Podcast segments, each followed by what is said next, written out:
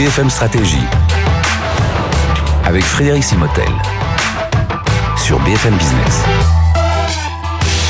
Bonjour et bienvenue dans ce BFM Stratégie. On va parler du futur du travail et notamment des freelances. Est-ce que ce sera ça le nouveau euh, modèle, enfin l'un des nouveaux modèles euh, du futur du travail? On va en, par- en parler avec nos deux invités. Vinciane Beauchesne, bonjour. Bonjour. Vinciane, directrice associée au BCG et Alexandre Fréty, bonjour. Alexandre, directeur général euh, chez Malte. Ma- Malte, donc c'est une marketplace euh, européenne. Il y a plus de 300 20 000. 300 320 000 euh, consultants freelance. Et puis euh, euh, bah, justement vous en avez profité pour euh, interroger à la fois les entreprises et euh, les, les indépendants justement pour comprendre un peu quelles sont euh, leurs aspirations par rapport à, à ce que au ce métier de freelance quelles sont leurs compétences leurs aspirations et que nous apprenne le futur du travail. Alors euh, il y avait une première étude en 2020 qui avait été publiée. Qu'est-ce qui a changé par rapport à évidemment euh, beaucoup de choses parce que le contexte sanitaire a fait que mais euh, est-ce que voilà le, statut du freelance a changé bien entendu mais est-ce que son état d'esprit a changé? Oui, bien entendu, et c'est l'intérêt de, faire cette étude euh, tous les ans. C'est qui plus plus est dans cette période Covid où les choses ont évolué extrêmement vite. Ce dont on se rend compte, c'est avant tout l'accélération. Euh, le Covid a été un accélérateur de tendance. Il y avait déjà des freelances avant le Covid. Euh, ils sont de plus en plus nombreux. Et, et je crois ce que le Covid a permis de mettre en évidence, c'est notamment le fait que le, le freelancing n'est pas éligible uniquement pour les ressources du numérique, mais aussi Mhm. pour toutes les autres fonctions. Donc ce qu'on constate dans notre euh, étude menée conjointement avec le, le, le BCG, euh, c'est que la croissance des effectifs du numérique, ceux qui ont rejoint la plateforme, a cru de, de, de 27%, Mhm. quand ce, ce même chiffre est de 63% quand on regarde les catégories hors du numérique. Donc aujourd'hui, vous, si vous êtes contrôleur de gestion, vous êtes acheteur, vous êtes recruteur, euh, vous êtes consultant euh, business, euh, vous pouvez être en freelance et, ça, le Covid a permis de le mettre en lumière. donc les gens cherchent un peu plus d'indépendance c'est ça? Mais je, je pense qu'on vit tous dans toutes nos sociétés. Malte est une société avec 300 employés, même si on a euh, des freelances, donc on, a- on ne Mhm. promeut pas une, une société full freelance, j'ai envie de dire. Mais on vit tous dans nos sociétés ce désir d'autonomie de la part de nos collaborateurs. Et je pense que le désir d'autonomie passe d'abord par le fait d'avoir de la flexibilité sur l'hybridation, le télétravail. Et le stade ulti- ultime de l'autonomie, c'est de basculer euh, en tant que freelance. Euh, Ça veut dire, est-ce que dans, dans, dans l'étude, dans les profils, alors déjà, tiens, la diversité euh, homme-femme, est-ce que euh, euh, c'est à peu près équivalent? Et puis deuxième question, est-ce que c'est on est freelance plutôt quand on a une solide expérience et on peut voilà se permettre de, de prendre un risque euh, un peu un peu plus fort que euh, lorsqu'on est jeune. Deux très bonnes questions. Alors sur le côté genré, aujourd'hui on a 57% euh, d'hommes et 43% de femmes. Pour autant, si on extrait la partie pure technologique de la base freelance, on a un, un- quasiment un parfait équilibre. Donc Mhm. aujourd'hui, il n'y a pas de, de raison à, à ne pas devenir freelance qu'on soit un homme ou qu'on soit une femme, et quel que soit le, le type d'expertise. Et par rapport à la compétence, effectivement, un freelance en moyenne, c'est quelqu'un qui a 9 ans d'expérience, qui a 37 ans de moyenne d'âge, qui a travaillé dans une entreprise euh, précédemment pour 90% d'entre eux. Donc c'est effectivement quelqu'un qui euh, a une expertise avérée et qui souhaite en faire euh, profiter ses clients. Un freelance, c'est avant tout quelqu'un qui veut un client plutôt qu'un patron. Mhm.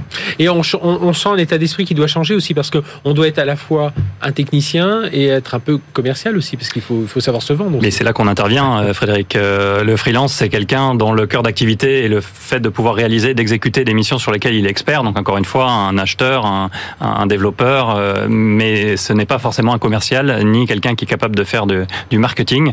Donc Malte, on est quelque part la direction euh, commerciale, marketing et en partie financière du freelance.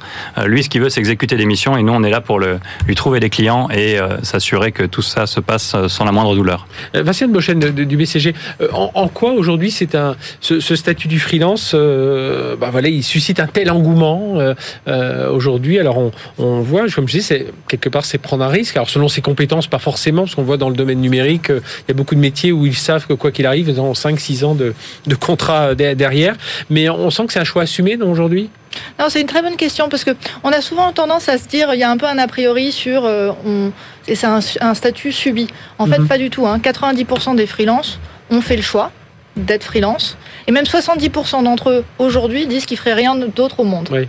Euh, ce qui est à mettre en regard quand même de euh, du 70% qu'on voit chez les salariés qui eux disent qu'ils sont prêts à changer de job dans les deux prochaines Mhm. années. Donc d'un côté, on a des freelances qui sont très bien dans leur statut, là où on a des salariés, on le voit avec euh, tout ce qui est Great Resignation en ce moment, euh, qui se posent plus de questions. Et ça, on le comprend bien quand on leur pose la question, par exemple, de qu'est-ce qui les motive. On voit que 95% d'entre eux considèrent qu'ils travaillent sur des sujets importants pour les entreprises et 90% d'entre eux considèrent qu'ils ont de l'impact. Mhm. Et donc il y a une satisfaction au travail qu'on arrive bien à percevoir, qui n'est pas forcément le, cas partout. Ils, ne se sentent plus comme des petites mains, voilà. Alors je, je, reste sur les métiers du numérique, mais voilà comme des petites mains qu'on utilise, voilà, de la chair à canon, voilà, pour faire du développement et tout ça. Ça, va plus loin. Non, c'est avant tout des gens qui ont euh, des compétences très pointues, qu'ils entretiennent d'ailleurs régulièrement, hein, une demi-journée de formation par semaine, et qui vont du coup être cherchés par les entreprises pour faire œuvre de ces compétences. Et donc du coup, ce qui est intéressant, c'est qu'aujourd'hui, le rapport de pouvoir, le rapport de force est un peu inversé, et eux, ils ont le choix. D'ailleurs, mhm. quand on leur demande euh, quels sont les critères de choix pour euh, une mission, c'est pas tant des sujets de rémunération, c'est important, mais c'est nécessaire, non suffisant, on va dire. C'est surtout l'intérêt de la mission qui va mhm. primer presque deux fois plus que la rémunération. Et ils ont également le choix de refuser les missions qui ne euh, sont pas en adéquation avec leurs valeurs. Ils sont plus de 50% à dire qu'ils prendront pas une mission pour une entreprise qui colle pas avec leurs valeurs en termes de diversité, on parlait du rapport homme-femme, ou en termes de euh, sustainability, de climat. Et est-ce que ça veut dire aussi, et on l'a vu évidemment avec le contexte sanitaire, et aujourd'hui, où enfin, on espère sortir de, ce, de, cette, situation euh, sanitaire aujourd'hui, ils décident aussi de leur lieu de travail, parce que ça aussi c'est un élément que l'on voit. Alors il y a, y a un balancier, hein, il y a ceux qui voulaient partir, finalement ils reviennent que pour différentes raisons. Et puis il y a ceux qui sont partis qu'on, euh, que l'on rattrapera pas. Mais ça aussi, c'est, euh, c'est un des critères aussi de se dire tiens finalement je peux travailler d'où je veux. En tout cas, on a vu ce mouvement-là. C'est là encore l'intérêt d'avoir l'enquête un peu en dynamique dans le temps. On a vu qu'il y avait vraiment eu un mouvement du côté des freelances en termes de localisation. Ils sont moins présents dans les grands, dans les grandes géographies, dans les grandes métropoles, pardon. Ah, maintenant, ceci dit, faut pas tomber dans le cliché de euh, le freelance, il fait que travailler chez lui. Certes, il considère qu'il est très efficace de chez lui, et donc probablement il s'en est mieux sorti dans la période qu'on vient de traverser que d'autres. Mais c'est aussi le freelance passe aussi du temps chez ses clients, parce qu'il mhm. considère ah que, en tout cas, la qualité du travail en équipe chez ses clients est fondamentale. Et donc mhm. il rentre aussi lui dans un mode hybride tel que celui que les entreprises sont en train d'adopter euh, progressivement. Oui, oui c'est ce qu'il faut comprendre, parce qu'il faut un état d'esprit hein, pour travailler tout seul chez soi euh, pendant, pendant toute une, enfin toute une longue période. Et je crois que beaucoup, beaucoup ont pu le tester et se dire finalement c'est quand même pas mal de revenir assez régulièrement au, bureau. Euh, Vinciane, qu'est-ce que ça nous apprend finalement euh, c'est ce fonctionnement freelance entre guillemets sur le futur du travail? Bah, je, pense que on a déjà vu le côté euh, compétences extrêmement rares, compétences de l'avenir hein, que les entreprises vont chercher. Donc toutes les entreprises vont voir le freelance en ayant cet argument-là en tête. Je pense qu'il y a un autre argument qui est intéressant, c'est qu'en effet sur l'aspect culturel, hein, sur les, compétences plus soft, comme on dit, mhm. euh, les freelances ont aussi beaucoup à nous apprendre. Sur l'organisation du travail, on parle des nouveaux modes de travail. En fait, ils sont plus de 50% d'entre eux aujourd'hui à travailler dans ce qu'on appelle le mode agile. Sur l'hybride, on l'évoquait, c'est un, travail qui, qui, maîtrise depuis toujours, hein, parce que ça fait partie du statut. Sur euh, la formation en continu également, puisque, euh, on le disait, hein, une demi-journée par semaine de, formation, c'est aussi quelque chose de très régulier et quelque chose dont beaucoup d'employés euh, rêvent, mhm. d'employeurs rêvent et d'employés. Et puis enfin, cette importance quelque part des valeurs cette montée des aspirations, ils sont aussi vraiment euh, forme de poisson pilote. Ils nous permettent d'identifier des aspirations. Par exemple, le sujet de la flexibilité est clé pour les gens qui ont choisi le freelance. C'est le, la motivation seconde, juste après l'indépendance. Mhm. Et c'est l'aspiration numéro un qu'on a vu monter euh, du côté des salariés. Mais Alexandre justement, est-ce que, euh, côté des entreprises, est-ce qu'il y a cette confiance qui s'installe parce qu'un freelance, euh, bah voilà, par nature, il peut dire bah tiens, je vais rester 3 4 mois. C'est souvent ce qu'on entendait, hein, c'est certains freelances qui disent bah, moi je travaille 6 mois après je fais un, autre contrat ou alors j'ai une autre activité. Hein, ça, c'est, arrivé aussi. Est-ce qu'on arrive à créer ça? Enfin, les entreprises n'ont pas peur de ça. Le, certaines ont peur, euh, mais le, j'ai envie de dire le niveau de confiance ne fait que monter au fil des ans parce que les entreprises se rendent compte que le freelance ne sont pas des mercenaires. Ils jouent leur réputation à chacune de leurs missions. Et donc cette image d'épinal, à quelque part, de, de, de, du freelance qui qui vient faire des piges et, qui, disparaît, et puis qui euh, ça n'existe que très rarement. Euh, je pense que les entreprises, alors les stats que l'on a vu avec le, les statistiques, pardon, avec le, le C'est qu'aujourd'hui, effectivement, les freelances travaillent davantage pour les petites entreprises que pour les très grandes. Mhm. Euh, mais c'est justement un bon signe du niveau de maturité du sujet pour travailler avec une grande entreprise, il faut des process adaptés aux, freelance. Donc il faut redéfinir des process. On ne travaille pas avec un freelance comme on travaille avec un grand groupe euh, de, de, de prestations intellectuelles. Et je crois que finalement, ce qu'on est en train de vivre, c'est ni plus ni moins que la même révolution qu'on a tous connue il y a 20 ans dans le monde des biens et des services, où on est passé d'une économie de la possession à une économie de l'usage. Mhm. Aujourd'hui, on, achète moins son véhicule, on achète moins son appartement. On a vu des, des, des, acteurs mondiaux émerger. On vit la même chose dans le monde du travail. Le CDI, c'est une forme de possession sociale. Mhm. Et donc on est en train de basculer dans une économie un peu plus plus à la demande, ce qui ne veut pas dire que le CDI va disparaître. Au contraire, il va rester majoritaire, mais il sera plus majoritaire à 90% de, du, du, travail euh, comme il l'est aujourd'hui. Et est-ce que ça veut dire aussi pour les entreprises, ça les force un peu, euh, vous l'avez dit un peu, à revoir un peu leur, leur modèle Et euh, c'est vrai que là, on a beaucoup parlé d'accélération. alors, je reste dans le mhm. monde du numérique, mais d'accélération de façon globale, de la façon dont on travaille, de la façon dont on fait du business, de la façon dont on gère ses clients. Et du coup, le fait d'avoir un freelance, quelqu'un d'un peu extérieur, ça, ça pousse un peu les, les entreprises. Exactement. On aime bien dire que ce sont des pollinisateurs de la transformation digitale. Ah un freelance, c'est quelqu'un qui a déjà travaillé pour plusieurs autres grands groupes ou petites et moyennes entreprises. Donc c'est quelqu'un qui est vecteur de ça et qui, qui aide à se transformer. Nous, on aime bien dire chez Mal que le freelance, il travaille comme les entreprises de demain. Mmh. On dire que ça, ça, ça, montre bien le côté avant-gardiste. Après, je pense que euh, Vinciane évoquera mieux que moi, mais les grandes entreprises, bah, c'est un sujet qui reste quand même un peu récent dans leur, euh, dans leur histoire et elles ont besoin de se restructurer autour de ce sujet. Nous, on a besoin que les directeurs des ressources humaines prennent ce sujet à bras le corps, là où aujourd'hui, on est encore à un niveau de maturité médian, j'ai envie de dire. Je pense que c'est le souci notamment des grandes entreprises aussi par rapport à ces freelances. C'est elles sont toutes en train de se poser des questions aujourd'hui. Qu'est-ce que j'internalise? Qu'est-ce que j'externalise?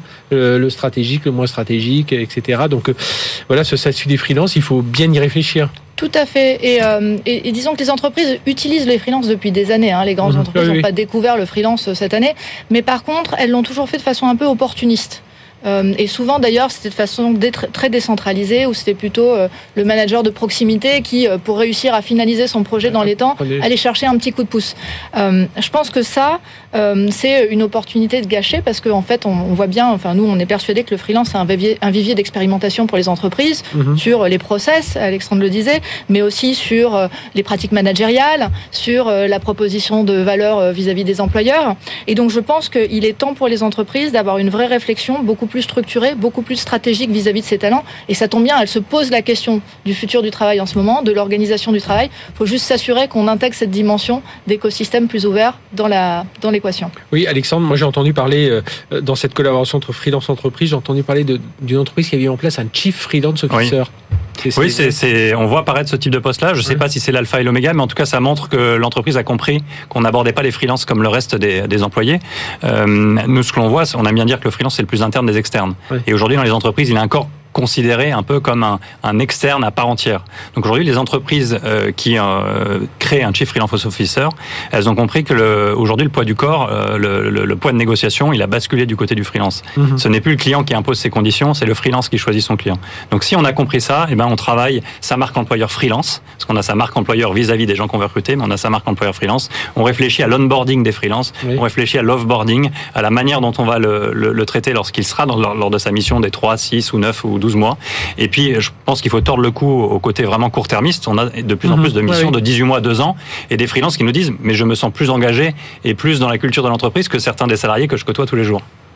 Eh bien, merci d'être venu nous parler, voilà, de balayer un peu quelques quelques poncifs qu'on avait certainement sur les sur les freelances, hein, et pas uniquement dans le numérique. C'est donc le freelance, l'avant-garde du futur du travail.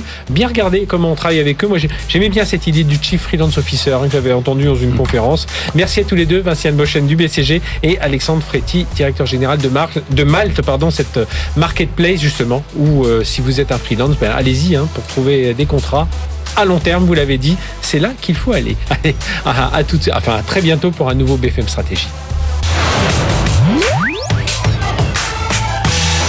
BFM Stratégie sur BFM Business.